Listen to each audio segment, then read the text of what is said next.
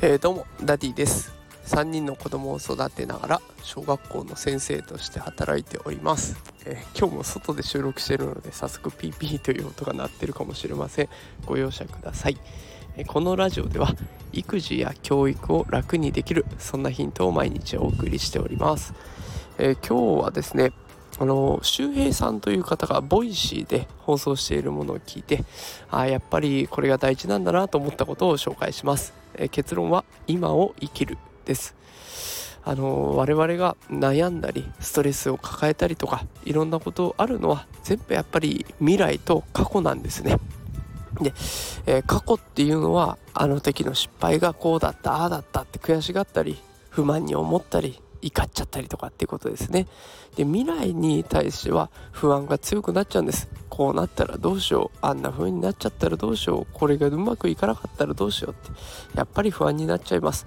だからやっぱり今瞬間今この瞬間を生きていくっていうのが大事になってきます。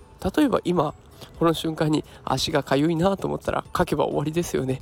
今この瞬間にちょっと腕が痛いなちょっと揉んでみたら治った。これで終わりですよね。ああれやるのがめんどくさいな。でも30秒かけてちょっと動き出したら意外とできた。これで終わりなんですよ。だから今をしっかりと生きていけばその悩みっていうのは瞬間瞬間では決して続かない。それが長い時間をかけて考え込んじゃうから悩みになったりストレスになっちゃうんですね。先のこととか未来のことあ先のこと未来のこと一緒ですね。先のこととか過去のことこれを思い返しちゃったり思い出しちゃったりあとは先のことを考えすぎちゃったりするとどうしても疲れちゃうから今この瞬間だけを考えて生きていくっていうのが大事なんだなと思いました。少しでもね一人の人でも多くこのことを聞いて心が救われてくれたら嬉しいなと思いました。